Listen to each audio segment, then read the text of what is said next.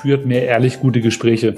Also ich meine jetzt im Geist von Tacheles einfach, ne? weil ich einfach glaube, wenn Menschen miteinander reden, ähm, offen und ehrlich und authentisch, ohne irgendwelche Agendas und Hintergedanken, dann ähm, ist es einfach gut und fördert Verständnis, fördert Toleranz, ähm, fördert Mitgefühl, irgendwie Freundschaften und dementsprechend genau führt mehr ehrlich gute Gespräche. Ich glaube, jeder Mensch durchlebt im im Leben verschiedene Phasen, äh, wo er halt verschiedene Dinge braucht. Und deswegen gibt es kein Konzept, was zu jeder Zeit auf, auf äh, jeden Kopf passt. Ähm, und ich hatte irgendwie, als ich angefangen habe zu arbeiten, äh, mir in diesen Floh ins Ohr gesetzt, äh, dass ich unbedingt ja, reisen und arbeiten und Ohrs- und zeitunabhängig sein wollte. Das haben wir ein paar Jahre 16 irgendwann geschafft und dann haben wir das auch vier Jahre lang gemacht, mehr oder weniger. Also waren im Winter oft ja, im Süden, Südhalbkugel unterwegs, auch sehr weit weg. Ähm, Im Sommer waren wir öfter in Europa, auch in den Bergen. Ähm, und haben halt, ja, versucht, Leben, Arbeiten zu kombinieren mit Reisen und äh, versuchen auch noch Freunde zu treffen und Freundschaften zu erhalten, Familie zu treffen. Think, Flow, Growcast mit Tim Böttner. Begleite mich auf einer Reise zu einem ganzheitlichen Verständnis von Bewegung, Gesundheit und Leistungsfähigkeit. Sportwissenschaftler, Ärzte, Athleten, Heilpraktiker, Physiotherapeuten, Biohacker, Osteopathen, Psychologen. Wir tauchen in das Denken und Handeln von Spezialisten ein, um zum Generalisten zu werden. Ein Podcast für Querdenker mit Tiefgang.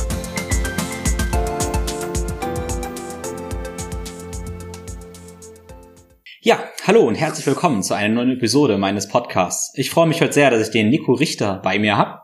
Also hallo erstmal Nico. Hi Tim. Genau. Und ja, Nico ist eine ganz, ganz spannende Persönlichkeit, der eine ganze Menge ja, durchgemacht hat, erfahren hat. Und äh, mich hat tatsächlich auch sehr inspiriert, weil er, ähm, ja, wie gesagt, so viele verschiedene Sachen erfahren hat, natürlich immer auch sehr, sehr naturverbunden ist, was er mit allen macht, ähm, gemacht hat. Und Vielleicht kennen viele von euch Nico von äh, Paleo 360 oder ist ein sehr, sehr großer Blog, wo er auch mehrere Kochbücher geschrieben hat, also Paleo-Kochbücher. Und ich denke, das war auch so die erste große Wahrnehmung von Nico in den, in den Medien als, ja, Paleo-Man praktisch in Deutschland. Und ich glaube, so bin ich auch auf ihn aufmerksam geworden. Vermutlich auf irgendeiner Paleo-Convention vor einigen Jahren. So genau weiß ich das nicht mehr. Habe ihn dann irgendwann wieder getroffen auf dem äh, Flowfest von unserem Freund Max Gotzler und dann irgendwann, ehrlich gesagt, zufällig auch dann in der Bewegungsrichtung äh, beim Josef Barz, äh, wo wir mal zusammen trainiert haben in Berlin.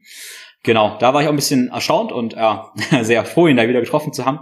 Deshalb hat er auch diesen Bewegungs-Natural Movement Background und ja, damals war noch so eine Zeit, wo er als digitaler Nomade gelebt hat, also umgezogen ist, als Autor online gearbeitet hat, überall und nirgendwo irgendwie war, da natürlich sehr, sehr viel gelernt hat und ja, letztendlich nach einigen Jahren, was er uns gleich erzählen wird, dann irgendwann doch wieder sesshaft geworden ist und ja, jetzt am Schliersee praktisch wohnt, äh, mit Familie. Und genau, und sich auch jetzt ich würde nicht sagen neu ausgerichtet hat, aber alles, was er erfahren hat, sich irgendwie so ein bisschen kanalisiert und er sicherlich auch weiter verwandelt. Und letztendlich jetzt ein ganz, ganz tolles Projekt, wie ich finde, das äh, Make It Count ist. Make It Count äh, macht letztendlich Events, was Menschen verbindet, wo Menschen zusammen leben, arbeiten, sich austauschen können und praktisch eine Gemeinschaft von ganz viel Mehrwert schafft, wo Leute sich einerseits selbst erfahren können, andererseits ähm, ja auch Gemeinschaft wirklich erfahren können.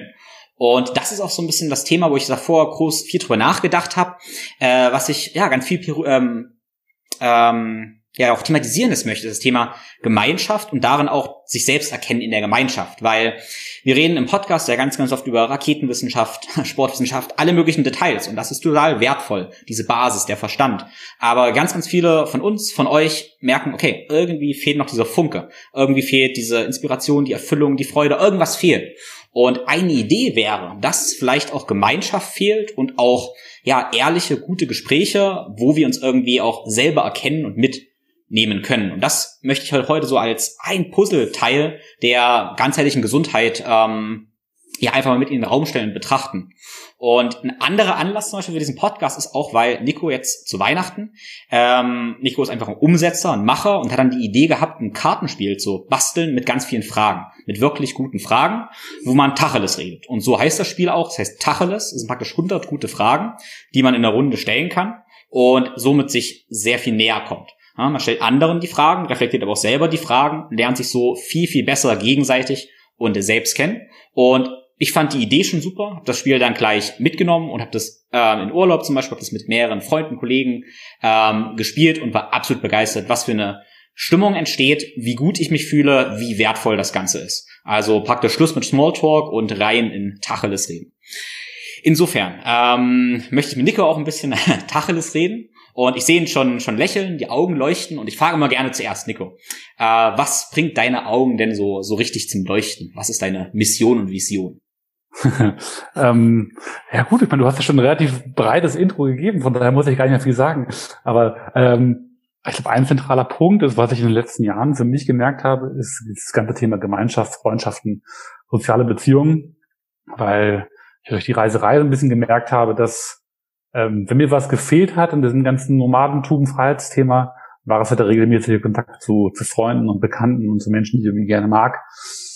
Und ähm, ich bin selbstständig, arbeite auch viel alleine, aber äh, am meisten blühe ich auf und leuchten meine Augen in dem Fall, wenn ich was, ja, schöne Momente mit meinen Freunden verbringe. Also kann auch raus in der Tour gemeinsam gehe oder abends halt beim äh, Tacheles spielen, äh, am Abend Essenstisch sitze und ein Glas Wein trinke und einfach ein bisschen, ja, gemeinsam eine gute Zeit zu haben.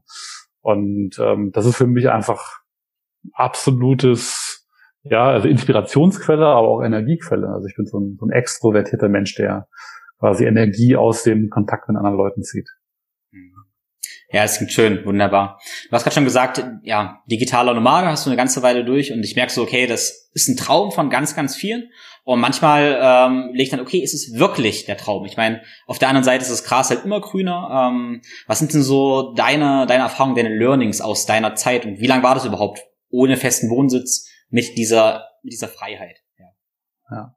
ja es, ist, es ist spannend. Ich meine, ich, ich glaube, jeder Mensch durchlebt im, im Leben verschiedene Phasen, äh, wo er verschiedene Dinge braucht. Und deswegen gibt es kein Konzept, was zu jeder Zeit auf, auf äh, jeden Kopf passt. Ähm, und ich hatte irgendwie, als ich angefangen habe zu arbeiten, äh, mir in diesen Flow ins Ohr gesetzt, äh, dass ich unbedingt ja, reisen und arbeiten und Ohrs und zeitunabhängig sein wollte. Das haben wir Palre 16 irgendwann geschafft und dann haben wir das auch vier Jahre lang gemacht, mehr oder weniger. Also waren im Winter oft eher im Süden, Südhalbkugel unterwegs, auch sehr weit weg. Ähm, Im Sommer waren wir öfter in Europa, auch in den Bergen. Ähm, und haben halt, ja, versucht, Leben, Arbeiten zu kombinieren mit Reisen und äh, versuchen auch noch Freunde zu treffen und Freundschaften zu erhalten, Familie zu treffen. Und ähm, ich sag mal, es war eine super coole Zeit, besonders so die ersten zwei Jahre waren mega intensiv und haben wirklich alles parallel auf einem sehr hohen Tempo gemacht. Ähm, und dann irgendwann, ja, es ist so langsam ausgefadet, ne? Dann wurde man so ein bisschen müde mit dem ganzen, okay, wieder einen neuen Ort suchen, ähm, wo sind wir jetzt zum Arbeiten, wo können wir gute Lebensmittel einkaufen, man muss sich immer neu orientieren. Und das ist dann schon irgendwann anstrengend und man kommt nie so richtig an und ähm, ist immer sehr, sehr, hat auch ein bisschen hohen Stresspegel, weil man natürlich irgendwie äh, Angst hat, was verpassen, wenn man vor Ort ist irgendwie, dann will Sightseeing machen, man will Sachen angucken, man will Leute kennenlernen, man will parallel arbeiten, man braucht einen Sport, seine Ruhepausen. Wenn man noch so ein Ernährungsmensch ist wie wir, dann äh, versucht man immer noch so gute Lebensmittel zu kaufen und Paleo zu essen, auch wenn man gerade in äh, was ich, äh, Südafrika ist oder in äh, Tansania ist. Und von daher ist es nicht immer ganz einfach. Ähm, es war nichtsdestotrotz eine richtig coole Zeit. Ähm, hat mir aber auch im Nachhinein ähm, dann die Bedeutung gezeigt von, also wie gesagt, Freundschaften, ne, die dann so ein bisschen abgehen, weil man hat klar viele Leute aus der Szene kennenlernen, das ist die Taumanen-Szene, aber ähm, so dieser regelmäßige Kontakt zu Leuten, mit denen man richtig gut klarkommt, irgendwie fehlt. Und dieses, ich gehe mal rüber zum Kumpel, trinke mit ihm äh, ein Bierchen oder gehe mit ihm auf den Berg oder machen ein bisschen Sport oder spielen was gemeinsam. Ähm, das fehlt halt, wenn du keinen festen Wohnort hast, wo du die Leute kennst. Und auch, keine Ahnung, äh, mit Freunden mal auf München die nur Stunde wechseln, sich zu treffen spontan, das ist halt einfach auch nicht möglich, wenn du in Neuseeland hockst. Und das ist so ein bisschen ähm, so die Downside vom Nomadentum und ich glaube, das ist auch der Grund, warum viele nach einer gewissen Zeit vielleicht wieder sesshaft werden und das nicht auf Dauer machen, sondern nur als Phase sehen. und so habe ich es auch gesehen, als, als lehrreiche Phase, die dann irgendwann zu Ende gehen konnte. War dir das am Anfang schon klar, dass es bald ein Ende hat? Nee.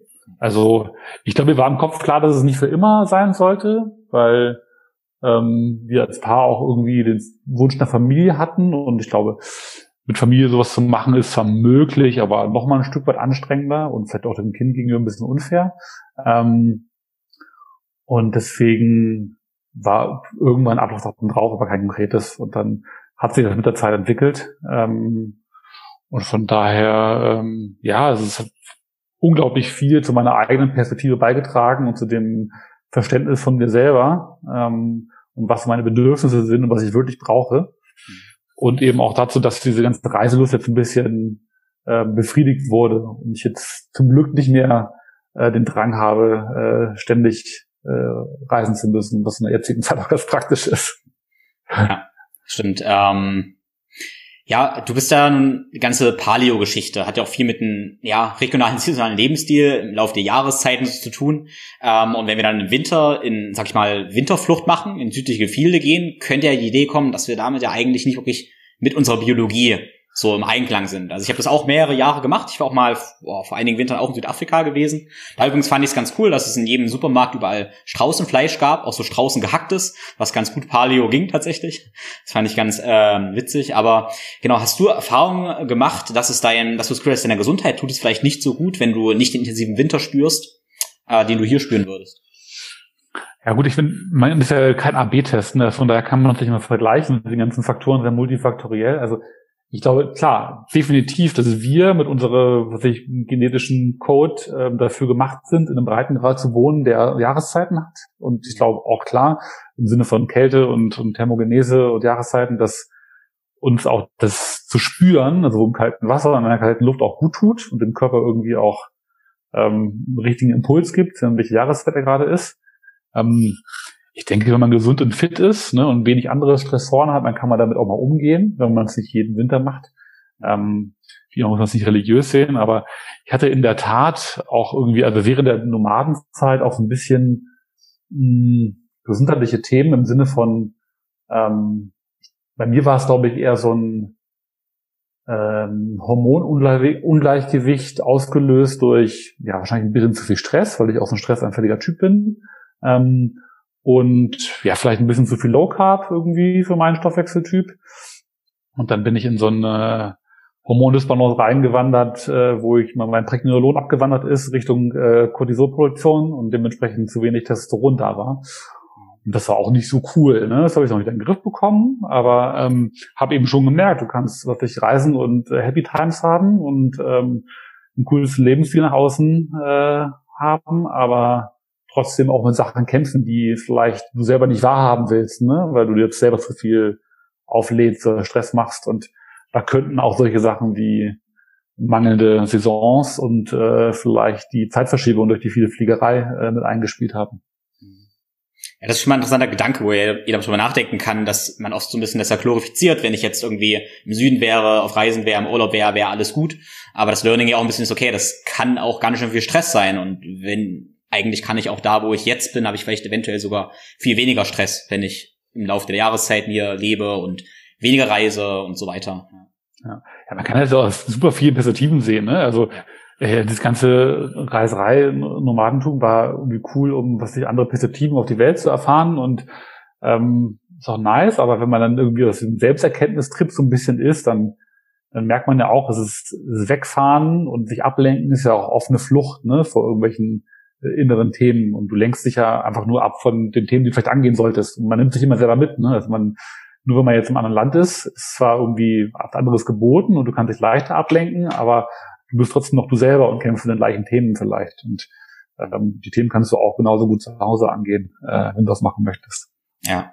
Zumal ich auch denke, je mehr Neues immer wieder haben und so weniger ja, Routine und Struktur, desto mehr kratzen wir mit der Oberfläche, weil wir so viel Kapazitäten brauchen, um uns wieder einzufinden. Und wir kommen teilweise vielleicht gar nicht so in die Tiefe, weil wir mit so viel Organisation und Ankommen und allen neuen Reizen zu tun haben, äh, wo wir gerade jetzt in der Zeit, wo wir gar nicht so viel rumkommen, ja offensichtlich ziemlich stark mit uns selbst konfrontiert werden. Und da oft ja auch eine dankbare Tiefe gehen können, ja. Stimmt. Hm. Ja, ähm, Paleo, das mich interessiert ja auch, also das Thema Ernährung tue ich mich manchmal ein bisschen schwer darüber zu sprechen, weil das so extrem emotional ist und Teile ja so sehr emotional ist. Deshalb finde ich es ganz schön, dass du das ja auch alles so durch hast und auch so ein, ja eine gewisse Reife, sag ich mal, hast, dass du auch mit einem gewissen Abstand darüber sprechen kannst. Deshalb würde ich gerne von dir mal wissen, ähm, die Paleo-Ernährung. Ich hoffe mal, die meisten sind da vertraut da drin. Nehme ich einfach jetzt mal an. Ähm, was sind denn so deine, deine Learnings aus diesen Jahren Paleo und ja, wie handhabst du das jetzt? Ja, ich, ich glaube, du sagst es schon ganz richtig. Also Essen ist ein sehr emotionales Thema.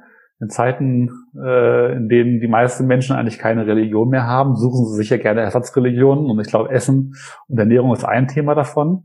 Und in Zeiten, wo Leute auch äh, oft mit gesundheitlichen Themen zu kämpfen haben oder äh, die das Klima retten wollen mit ihrer Ernährung, was auch immer, wird das alles sehr emotional aufgeladen. Und ich das tut der ganzen Sache nicht gut. Ich glaube, eine gewisse rationale Herangehensweise wäre äh, da wünschenswert für viele, vor allem wenn man Ziele hat, irgendwie wie äh, Gesundheit verbessern oder Gewichtsverlust oder was auch immer. Ähm, ich bin ganz fest der Meinung, es gibt nicht die beste Ernährung. Ne? Also ich glaube, dass auch wir Menschen sind unterschiedlich und man sieht es ja auch an den verschiedenen Völkern in der Welt und den ganzen noch lebenden Urvölkern oder kurze Zeit lebenden Urvölkern, dass es halt sowohl reine Pflanzenernährung äh, gibt, äh, Papua-Neuguinea, die funktionieren, als eine reine Fleisch- oder Fischernährung, äh, die funktionieren und die Menschen immer klarkommen. Also der menschliche Körper ist anpassungsfähig. Ähm, und ich glaube auch ganz fest, dass Ernährung nur ein kleiner Baustein ist von ganz vielen, die zu der Gesundheit beitragen. Dementsprechend das isoliert zu betrachten, ist auch immer schwierig. Ähm, und wenn man das im Hinterkopf behält, da kann man sich halt, wenn man jetzt anfängt, okay, ich will meine Ernährung umstellen, äh, verschiedene Sachen anschauen und gucken, was dann anspricht. Ähm, bei Paleo finde ich es oder fand ich es immer spannend, dass es halt aus dieser Evolutionssicht argumentiert. Ne? Also guckt an, äh, unser Körper, ne, wofür ist der gemacht, was hat er Jahrhunderte äh, oder Jahrtausende lang gegessen ähm, und was konnte er verarbeiten und was hatte er erst quasi aus der Evolutionssicht erst in sehr kurzer Zeit, also ein paar hundert oder ein paar tausend Jahre äh, im Speiseplan drin und ähm, warum gibt es Faktoren, warum wir das nicht, ver äh, nicht verdauen können zum Beispiel. Und das hat mich angesprochen und ich habe es ausprobiert und für mich hat es sowohl persönlich funktioniert im Sinne von, dass ich mich einfach gut gefühlt habe und die Blutwerte gestimmt haben, ähm, aber auch einfach dieser logische Ansatz, dass wenn ich ein Problem habe mit der Ernährung und mir es irgendeiner Weise nicht gut geht, dass ich erstmal versuche, Sachen wegzulassen, die mich potenziell reizen könnten. Ne? Und das ist ja die klassischen Allergene von Getreide und Milchprodukten und Hülsenfrüchten und Co.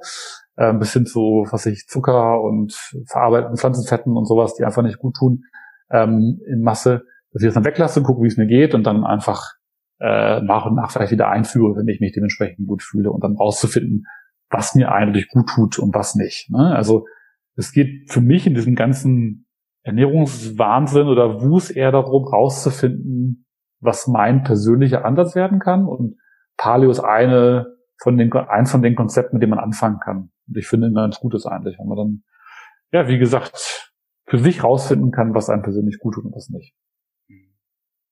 Ja, es ist ein total spannender Gedanke, weil ich glaube ja, dass wir eigentlich alles, was wir machen, als Vehikel nehmen können, um uns besser kennenzulernen und das ein Schlüssel zur Erfüllung und Glück irgendwie ist. Und genau das ist dieser Gedanke, dass wenn ich mit Paleo anfange, dann sollte ich das Ganze ja auch achtsam machen und ich lerne da einfach ganz, ganz, ganz viel, ja, über meinen Körper, aber auch gerne über meine Emotionen, über alles Mögliche. Ähm, ja, total spannend. Wie handhabst du das jetzt? Bist du jetzt äh, immer noch auf der auf der Paleo-Ernährung oder machst du machst du Ausnahmen oder wie hat sich das so entwickelt? Genau, also äh, ich hätte auch mal einen Blogpost darüber geschrieben, also meine Ernährungsreise. Ähm, und es waren auch so ein bisschen Phasen, ne? Also wir hatten die Phase am Anfang, wo wir Paleo angefangen haben, wo wir einfach total unreflektiert ganz stumpf die Paleo-Regel gefolgt sind. Hauptsache es war schwarz auf weiß Paleo, aber so Qualität oder so wo das Fleisch herkam und sowas war am Anfang total unwichtig. Mhm. Dann haben wir da auch viel mehr auf die Qualität geachtet irgendwann, dann kam das.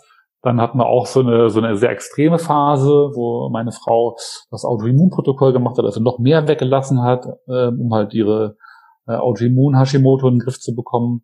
Ähm, darum wäre wirklich, was in ein halbes Jahr, ein Jahr sehr extrem, auch mit allen Biohacks und allen Supplements und allen, was weiß ich, Infrarotlicht, also wirklich alles ausprobiert, was dann ein bisschen sehr ausgeartet ist, auch in, in emotionalen Stress, ne, wenn man irgendwie aus den Morgenroutinen und Pillen schlucken und irgendwie äh, Yoga und äh, was weiß ich, IP-Kochen nicht mehr rauskam. Das wurde dann irgendwann ein bisschen stressig.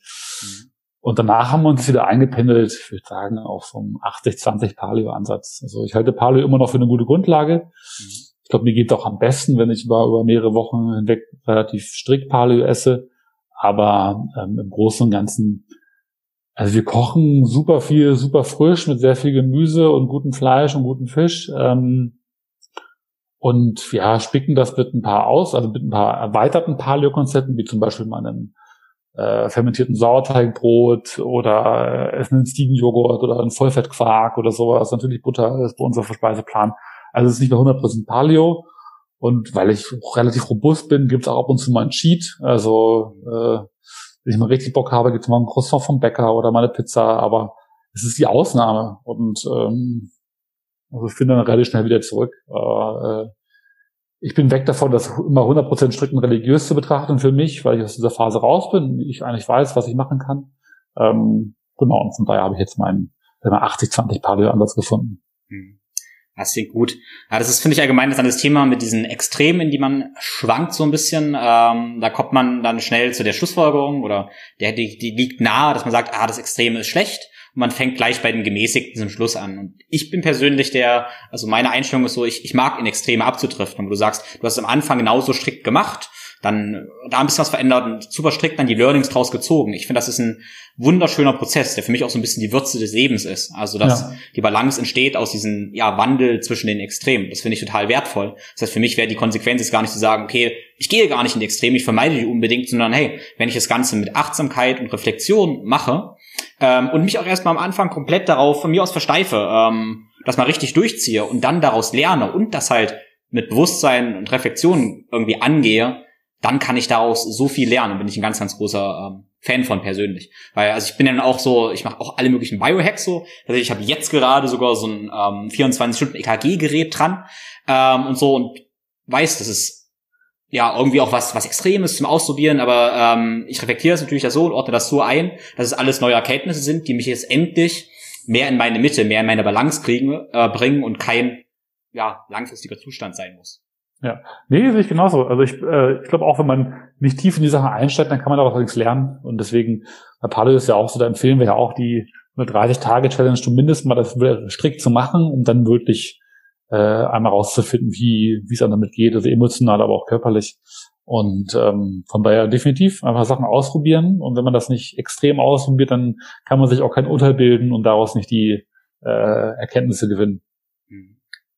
Ja, ist fast wie so eine perfekte Überleitung, wie ich es hinkriege, aber ähm, es kommt bei mir der Gedanke so dieser Tiefe. Ähm, ich vermisse bei, bei vielen oder sehe ich auch so, dass wir oft nicht wirklich tief gehen, irgendeine Tiefe in irgendwas rein. Äh, wir hoppen so von ein aufs andere, probieren das aus, das aus und dann bleibt oft so ein schaler Nachgeschmack. Können wir auf alles übertragen. Kann sein, wir haben keine wirklich tiefen Freundschaften und Gespräche, weil wir Angst haben, ja, mit irgendwelchen Schatten da konfrontiert zu werden, was auch immer. Wir probieren aber vielleicht auch kein Trainingssystem mal wirklich tief einlassen, es wirklich ein, weil wir, weil dann wieder irgendwie von mir aus auch Medien das nächste kommt, was doch noch interessanter ist ähm, oder weil wir Angst haben, uns zu verlieren oder so. Und ähm, ich glaube, das ist ein großes Problem jetzt auch so unserer Zeit oder auch meiner Generation vielleicht, wer weiß, ähm, dass wir nicht so wirklich in die Tiefe kommen. Und ich denke, egal was wir machen, wenn wir dann in die Tiefe gehen, können wir unendlich viel lernen. Und das ist immer ähm, denke ich, ein ganz, ganz zur Quelle von Selbsterkenntnis und letztendlich auch von Erfüllung. Ne? Das heißt, ich empfehle mal, hey, eigentlich fast egal, was du jetzt mal machst, aber geh ein bisschen in die Tiefe und probier es wirklich aus. Geh mal all in, hab keine Angst, da verletzt zu werden. Ähm, die Erkenntnis sammeln, hey, das war echt blöd, ich bin damit geschadet. Ähm, für mich ist das in Ordnung.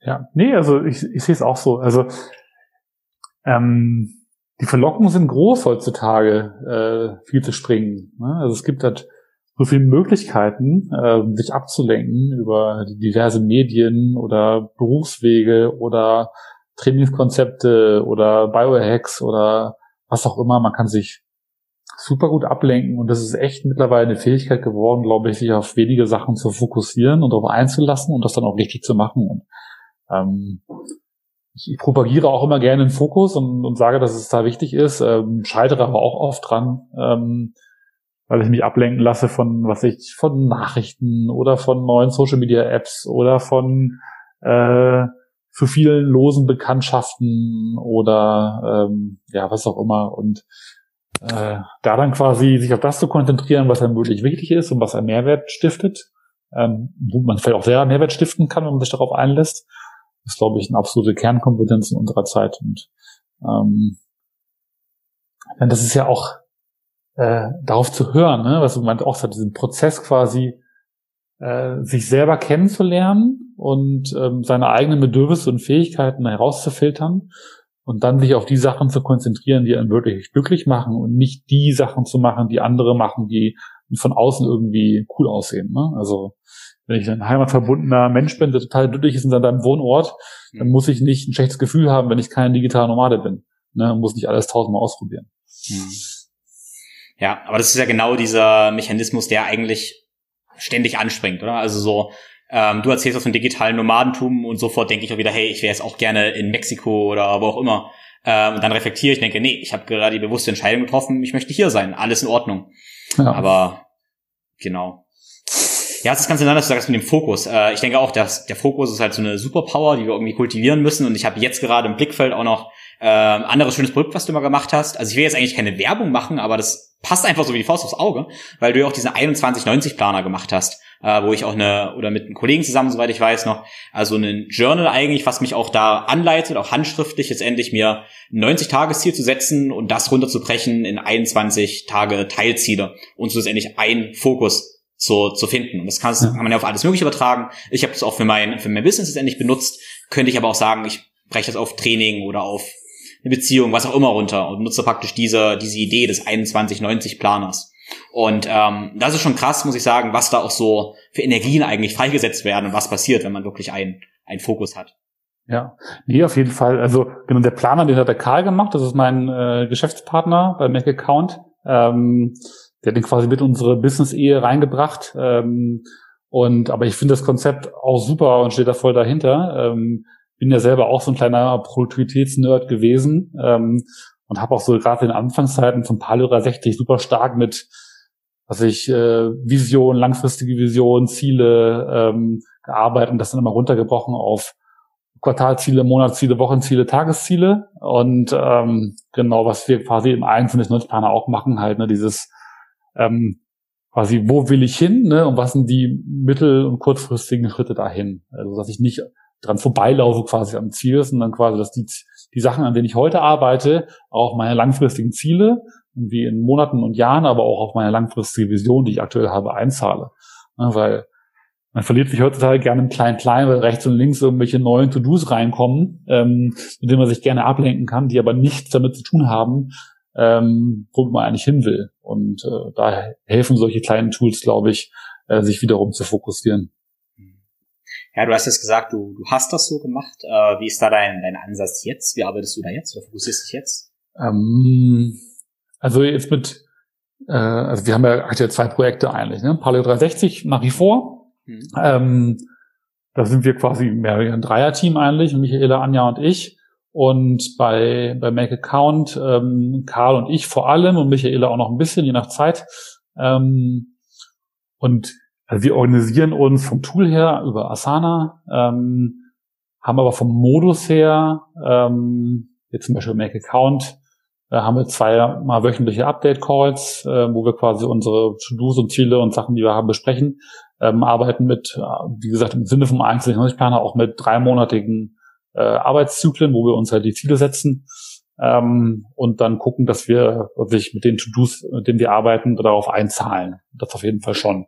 Ähm, ich bin ein bisschen weniger religiös geworden, wie ich das früher war, was das Thema angeht, ähm, mit diesen Zielen und ähm, diese Agilität äh, habe ich noch mehr eingebaut. Also es gibt auch so ein, ein System, das ist ein bisschen Nische, das heißt Agile Results und ähm, es geht ein bisschen darum, dass du ja, dass du Ziele setzt, aber dass du eben auch offen bist für neue Themen, die reinkommen, ne? weil du halt, während du an Sachen arbeitest, auch wieder viele neuen, neue Ideen generierst und die dann liegen zu lassen, nur weil sie gerade nicht auf dein großes Ziel einzahlen, aber total impactful sein können, ähm, ist eben auch äh, der falsche Ansatz, glaube ich. Ja, spannend. Es ist jetzt äh, genau das Thema, was wir eigentlich vorhin hatten, ähm, dass ich jetzt, jetzt könnte man sagen, okay, dann fange ich gleich so an und bleib da mehr agil nach der Art. Aber ich denke, es ist trotzdem eine gute Idee, wenn man noch gar keine Strukturen hat, um seine Ziele zu erreichen, egal ob Training, Ernährung, Arbeit, dass man erstmal so ein starres, Anführungszeichen, starres Framework benutzt, eher eine extreme Maßnahme, ja. um dann da zu lernen und dann ähm, dann letztendlich intuitiver handelt, zu handeln, wenn man das mal durch hat. Ja, es ist auch, glaube ich, eine krasse Typfrage. Ne? Also ähm, ich würde dich da auch ähnlich einschätzen wie mich, dass, also, dass du auch so ein rationaler, strukturierter Typ bist irgendwie, der äh, der es auch geil findet, wenn er irgendwelche Listen vor sich hat. Ne? Ähm, da gibt es aber auch Menschen, die das gar nicht geil finden ne? und die einfach total kreativ arbeiten und irgendwie, äh, also wenn ich zum Beispiel den, den Max äh, vom Flowgrade äh, von unserer Arbeitsweise erzähle, äh, der lacht sich kaputt, genauso wie ich mich kaputt lache über seine Arbeitsweise, weil er einfach so ein, eher so ein Künstlertyp ist, ne? Und also wie der Name auch schon sagt, oft einfach im Flow seine Sachen macht. Mhm. Und für den würde halt so ein Planer überhaupt nicht funktionieren, glaube ich, auch wenn er schon mal mit so einem Dankbarkeitstagebuch gearbeitet und das rausgebracht hat. Aber ähm, von daher glaube ich, muss man sich auch selber kennenlernen und gucken, was dann für einen irgendwie funktioniert, ne? Und dann vielleicht auch, wenn man gerade, wenn man selbstständig ist, irgendwelche Partnerschaften eingehen, wo man sich irgendwie ergänzt, ne? wo dann der der Künstler Künstler Künstler sein kann und der der Produktivitätsfreak kann halt die Kontrolle behalten. Ähm, aber ja, ich glaube auch, um, um Systeme zu lernen und irgendwie Techniken zu lernen, macht es Sinn, das voll auszuprobieren, das stimmt. Hm. Und dann kann ja jeder selbst entscheiden, ob er sich seinen 2190-Planer kauft oder Max sein, sein Flow-Journal.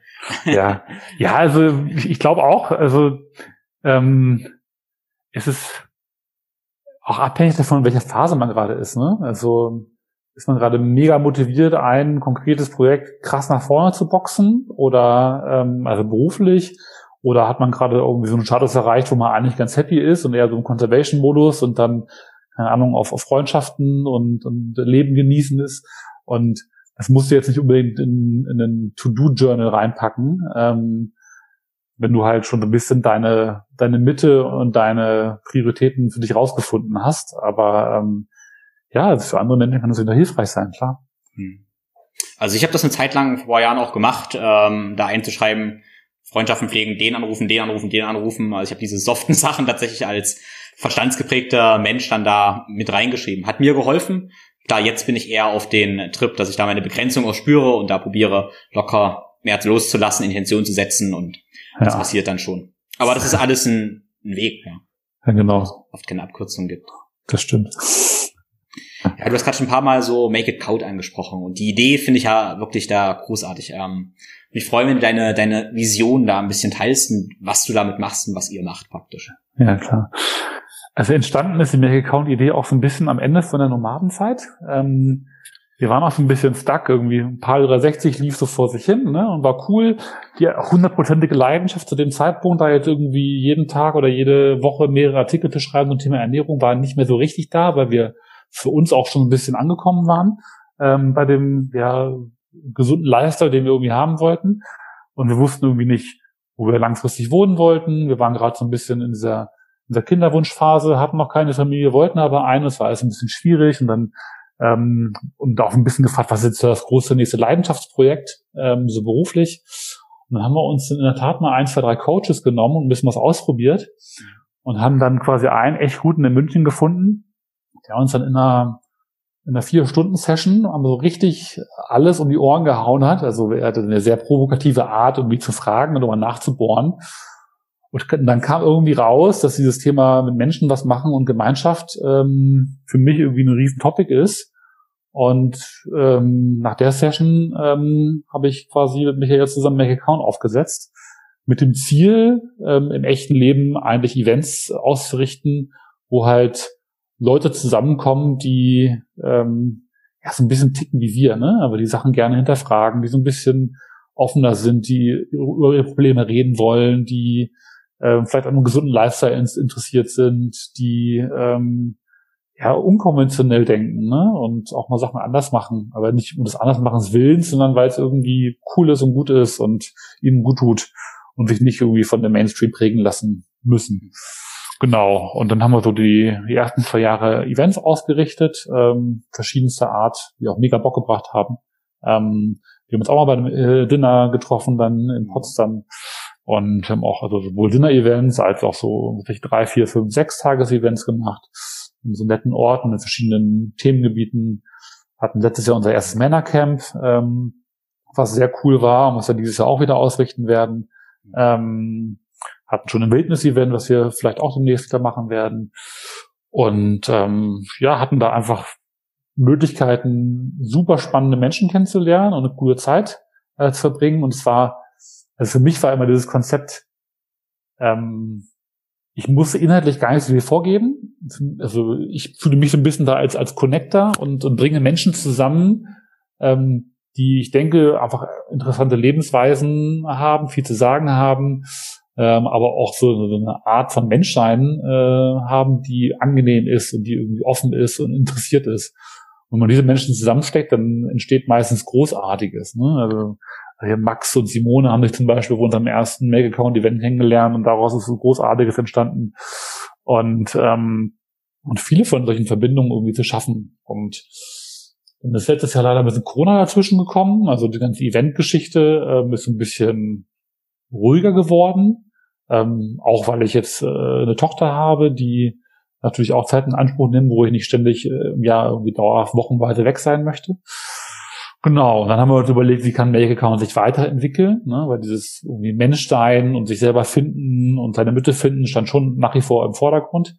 Ähm, und unabhängig von diesen harten Faktoren wie eine Gesundheit und solche Sachen, wollten wir einfach dieses ähm, Gemeinschaftsthema, aber auch dieses Selbsterkenntnisthema ein bisschen verbinden. Ne? Also ich bin Mensch, weil ich quasi mit anderen Menschen interagiere und die mir auch helfen, mich selber zu spiegeln und zu reflektieren und mich selber kennenzulernen und zu wissen, was ich brauche, um langfristig ein erfülltes Leben zu leben. Und das wollen wir jetzt über verschiedene andere ja, Medien machen. Ne? Wir haben jetzt, wie gesagt, dieses Kartenspiel Tacheles mit den 100 Fragen für gute Gespräche rausgebracht. Ähm, wir äh, versuchen jetzt online natürlich auch Content zu erstellen. Ähm, wir äh, werden jetzt wahrscheinlich auch ein paar Online-Kurse rausbringen, die auf das Thema mit einzahlen. Wir werden nach wie vor auch ein paar kleinere Events machen, wie das Männercamp, aber auch andere Dinge. Ähm, genau, und versuchen jetzt nach und nach ein bisschen ein Profil zu schärfen und äh, einfach im Vordergrund steht, die Leute zusammenzubringen oder irgendwie darzustellen oder äh, eine Bühne zu bieten, die eben ja darauf einzahlen, dass unsere Leser und Hörer und äh, Besucher ähm, wieder ein Stück mehr in ihre eigene Mitte rücken und ähm, ja, ein schönes Leben führen. Wow, also da war so viel dabei, äh, was echt, echt wertvoll war. Ähm, genau, also zum einen fand ich gerade interessant, du hast gesagt, ähm, ihr bringt Leute zusammen, die unkonventionell sind. Und ähm, ja, das ist interessant so, weil ähm, wir beide sind ja, würde ich mal sagen, in irgendeiner Form schon unkonventionell, was das Umfeld, das ganz Normale, sage ich mal, angeht. Aber ähm, letztendlich wollen wir uns ja mit Menschen verbinden, wo wir gerade konventionell sind, dass weniger Reibung entsteht, weil eigentlich treffen wir zwar unkonventionelle Menschen, sind ja aber mit denen irgendwie dann wieder konventionell und haben eigentlich weniger Reibung. Ja? Also ja, meine Vision und mein, mein Traum ist es ja auch, diesen Tribe zu haben, den Menschen, mit denen ich zusammen sein möchte, wo es dann mein neues Normal ist, dass ich ähm, sein kann, wie ich bin. Ja? Weil ich denke, ganz viel naja, Schmerz und auch Krankheit entsteht in einem, in einem Umfeld, wo wir Menschen sind, die ja, die, die uns irgendwie runterziehen auf einer energetischen Ebene, die nicht für uns passt und wo wir auch Verhaltensweisen adaptieren, die ähm, uns irgendwie krank machen. Und zum Beispiel jetzt bei einem Event von euch oder auch wenn ich mit, sag ich mit Max oder Simone, wie auch immer unterwegs bin, dann ist mir mal so aufgefallen, dass es mich mehr Energie kosten würde, frühst nicht mit Eisbaden zu gehen, als wenn ich mit Eisbaden gehe. Ja? Also das heißt, diese Verhaltensweisen, ähm, die sehr, sehr gesund sind, die ich auch sonst propagiere im Podcast und so, die brauchen da gar keine große Disziplin mit der richtigen Umgebung, mit dem richtigen Tribe, weil die dann eigentlich automatisch passieren. Und das finde ich, finde ich auch total wertvoll, wenn man so eine Gemeinschaft schafft. Und wenn man, ich denke auch, wenn man dann sich so Menschen gibt, die auf einer ähnlichen Ebene schwingen, ähm, dann passiert halt auch ganz viel Heilung, weil man einen Raum hat, in dem man ja sich selbst erkennen kann und ja selbst heilen kann, weil man sich wieder näher kommt, ja. Ja, also ich glaube, ähm, was du anfangs sagtest, dieses unkonventionell, ich glaube, das ist kein zwingender harter Faktor. Ich habe nur quasi als ähm, als Gemeinsamkeit von den Leuten entdeckt, die die zu unseren Events kommen, dass sie ähm, vielleicht in ihrem bisherigen alten Freundes- und Familienkreis ein bisschen auf Unverständnis gestoßen sind mit den Sachen, die, mit denen sie sich beschäftigen. Ne? Also klar, da kommen viele aus dieser Biohacking-Paleo-Ecke, da kommen aber auch viele aus völlig anderen Bereichen einfach mit diesem Wunsch nach Austausch und dem Blick über den Tellerrand. Und, ähm, und ich glaube, ein, äh, ein Faktor, der alle verbindet, ist ein bisschen dieses offen sein, zuhören können, ähm, den Menschen Raum zu bieten und auch irgendwie Toleranz zu zeigen und sich einzulassen auf neue Dinge, ne, einfach mal ausprobieren. Und auch wenn du dann nicht der Typ bist, der äh, mega im Eisbad aufgeht, das ist auch okay. Ich glaube, das ist jetzt in dieser Ballhacking-Community, in der du dich auch viel bewegst, natürlich irgendwie ein, gemeinschaftsliches Ding, was wieder gemeinschaftsbildend ist, wenn du das gemeinsam machst. Deswegen machen es dann auch alle irgendwie. Und es ist auch cool und ich mache es auch und ich finde es auch toll.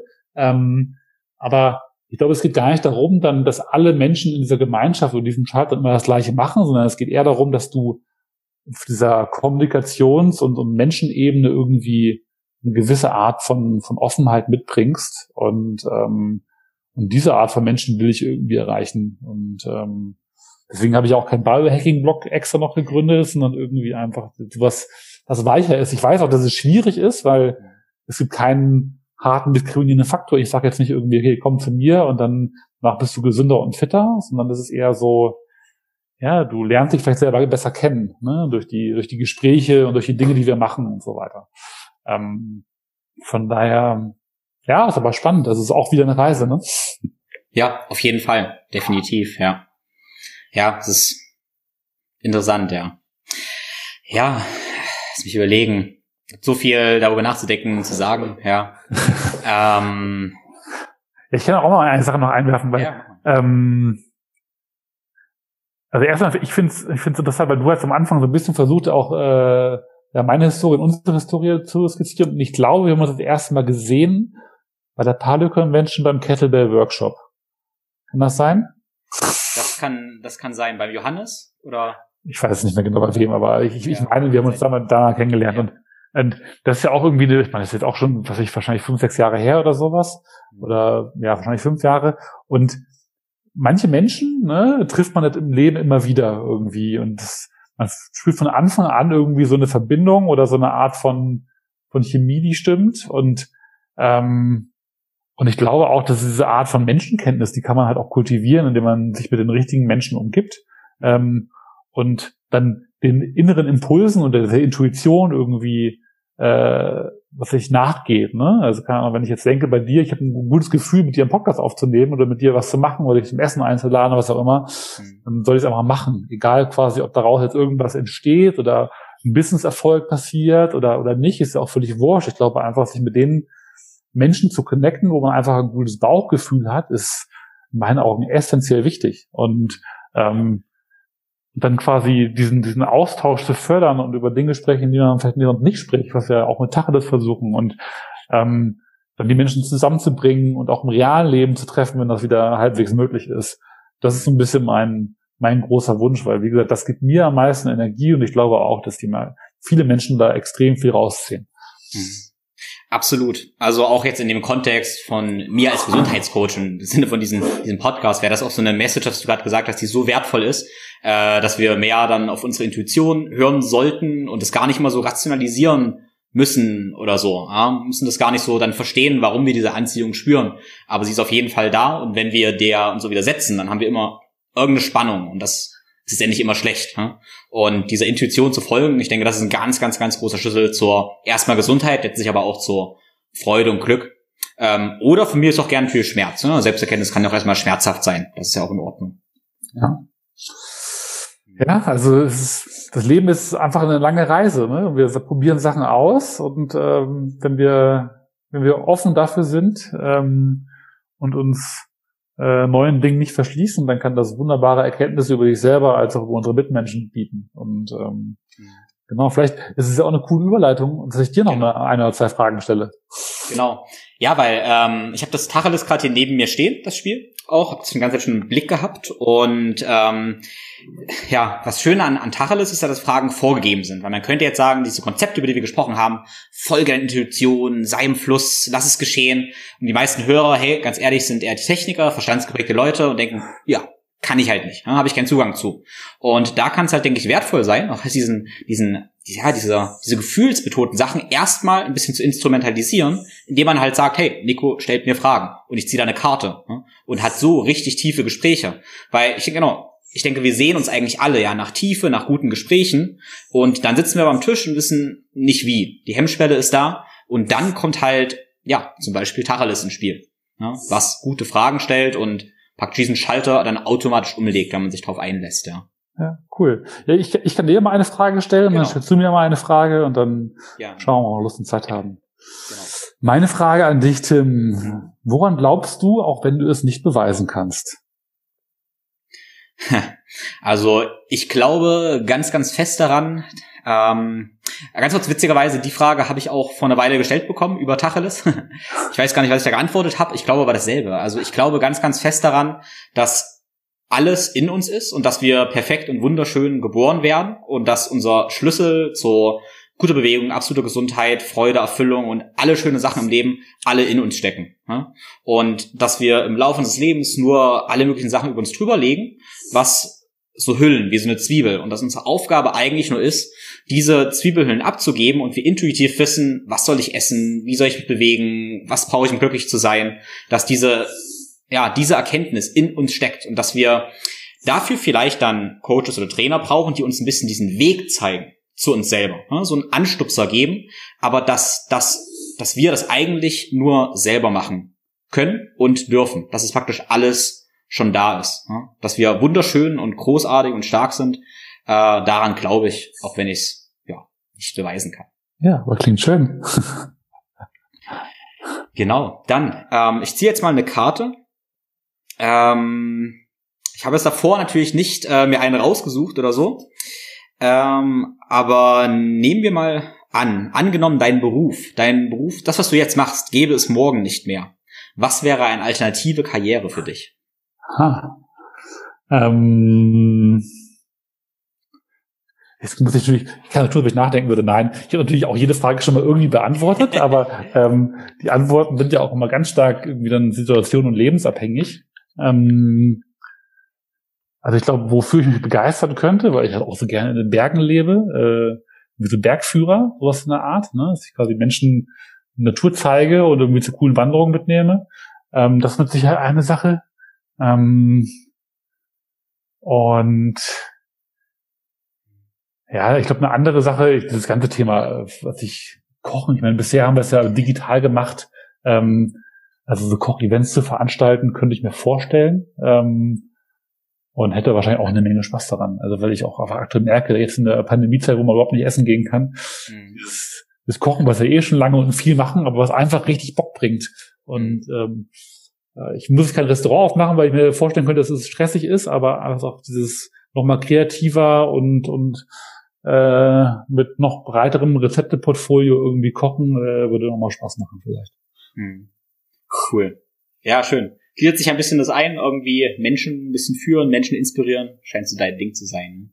Ja, ich glaube, ich, ich habe eine Art, irgendwie so eine gewisse Art, ähm, Führungsqualität ist das falsche Wort, weil ich glaube ich nicht gerne Teams führe, aber eher so, wie gesagt, was ich vorher gesagt habe, Connector, Menschen zusammenbringen und ähm, irgendwie eine inspirieren und die dann wieder loslassen. Also ich bin jetzt nicht der der klassische Coach, glaube ich, der jetzt irgendwie über mehrere Sessions mit Leuten arbeitet, aber er versucht so einen, einen Inspirationsfunken zu geben, der dann vielleicht haften bleibt, vielleicht auch nicht. Hm. Ja, schön. Komm, lass uns, lass uns noch eine Runde spielen zum Abschluss. Okay, dann bin ich wieder dran. Ähm, was hilft dir nach einem anstrengenden Tag zu entspannen? ähm,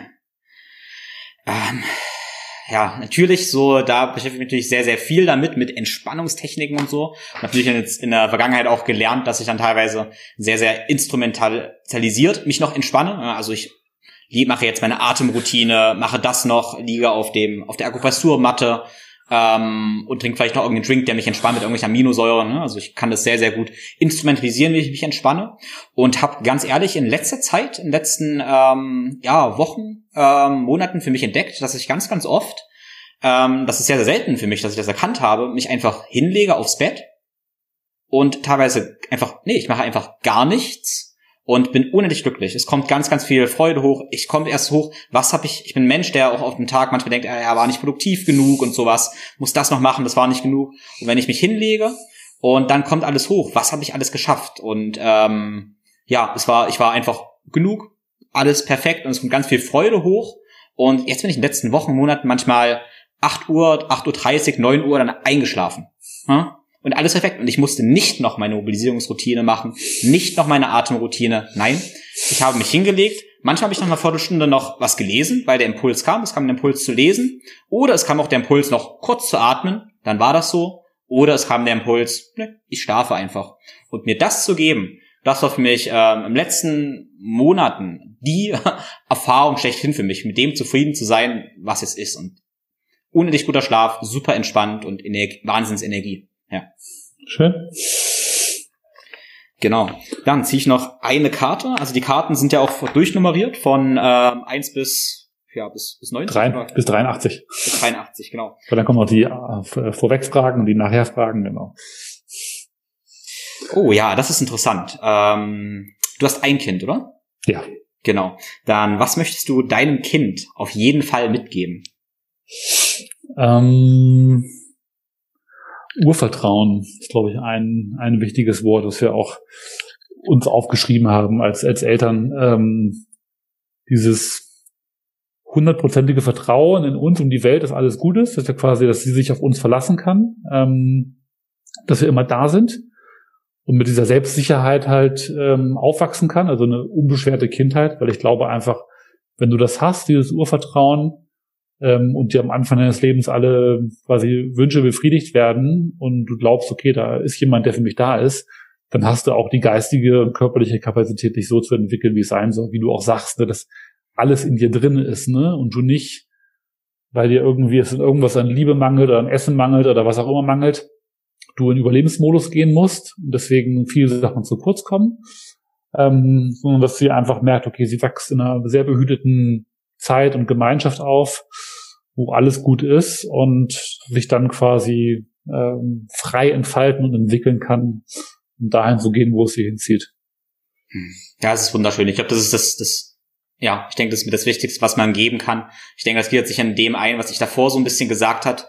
Wenn wir oft überfordert sind und alles zu viel mal ist und dann legt man sich hin und spürt, nee, alles in Ordnung. Passt, war vielleicht ein krasser Tag und so, das, das passiert, aber es ist alles in Ordnung ähm, und kann dann entspannen. Das ist, glaube ich, dieses Urvertrauen, was man da, was man spürt, was man den Kindern mitgeben kann. Genau. Genau.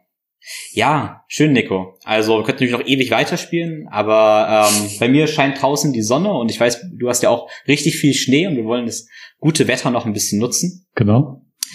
Genau. Noch ein Wort zu Tacheles, was mir sehr, sehr gut gefallen hat, was wahrscheinlich jetzt die Zuhörer auch gerade gemerkt haben. Ähm, man stellt zwar Fragen an andere, aber alle anderen, auch die nicht antworten oder auch der Fragensteller, reflektiert für sich immer. Das heißt, es ist einerseits zwar für den, der gefragt wird, spannend, aber natürlich als, als Zuhörer, als Fragensteller auch immer total interessant, andere Perspektiven kennenzulernen und seine dann so ein bisschen zu erforschen. Ne? Total. Def definitiv, genau. Ja. Genau. Magst du zum Abschluss noch ähm, ich stelle ja mal eine Frage, aber vielleicht haben wir das ja schon, die Frage steht, glaube ich, gar nicht auf deinen Karten. Ne? Ich überlege gerade, wie ich das für dich jetzt formuliere. Aber ähm, wenn es eine Message gäbe, die die ganze Welt jetzt sehen könnte, ne? also sag ich mal, du hast jetzt einen Blog, den die ganze Welt liest und da würde es einen Blogpost geben mit einer Zeile. Ähm, was würde dieser Blogpost sein? Eine Zeile. Ja, führt mehr ehrlich gute Gespräche. Also ich meine jetzt im Geist von Dacheles einfach, ne? weil ich einfach glaube, wenn Menschen miteinander reden, ähm, offen und ehrlich und authentisch, ohne irgendwelche Agendas und Hintergedanken, dann ähm, ist es einfach gut und fördert Verständnis, fördert Toleranz, ähm, fördert Mitgefühl, irgendwie Freundschaften und dementsprechend genau führt mehr ehrlich gute Gespräche. Sehr schön. Ja, dann lassen wir das so stehen und ja, ich danke dir vielmals für das für das ehrliche gute Gespräch in diesem Sinne. Ja. Danke, Tim.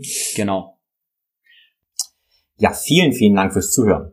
Ich hoffe, du konntest von Nico auch so viel Inspiration mitnehmen, wie ich das konnte. Und ja, fühlt sich ein bisschen eingeladen, gerne ein paar Sachen auszuprobieren und das Ganze wieder zu reflektieren und dann zu integrieren und diesen Zyklus immer wieder zu durchlaufen und ja, zu genießen.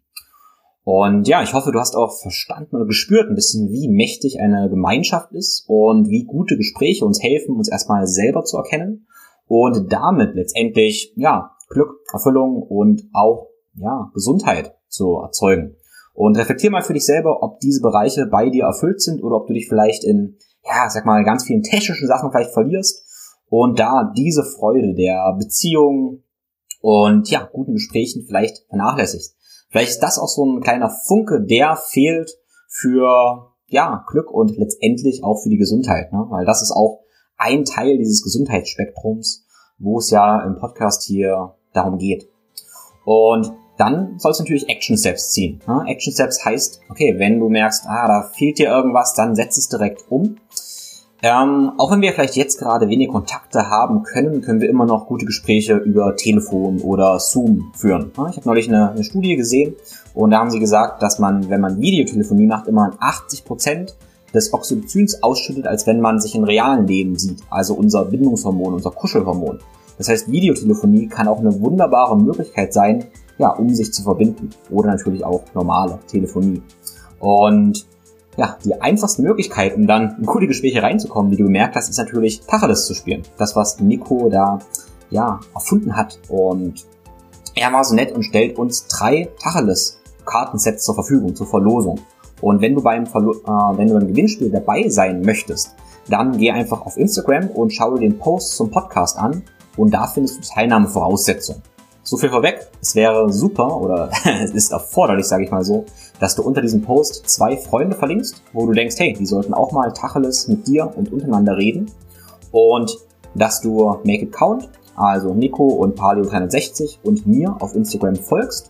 Und als dritte Sache, dass du diesen Podcast in deiner Story auf Instagram teilst. Bonus Karma-Punkte, aber nicht fürs Gewinnspiel wichtig, gibt es natürlich, wenn du diesen Podcast bei Apple Podcast ja, bewertest. Da würde ich mich sehr freuen.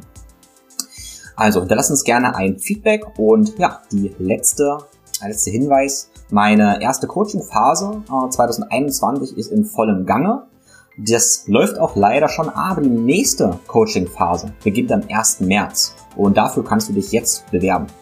Und wenn du dich jetzt schon bewirbst, dann startest du jetzt im Februar dann schon mit der leichten, seichten Onboarding-Phase um langsam reinzukommen, bevor wir dann mit der dreimonatigen Intensivphase ja, im März beginnen. Wenn du dir noch unsicher bist, dann ruf mich an und vereinbare mir mal dein ja, kostenloses, unverbindliches Beratungsgespräch. Und ja, insofern freue ich mich auf dich und wünsche dir erstmal eine großartige Zeit. Ganz, ganz liebe Grüße, dein Tim.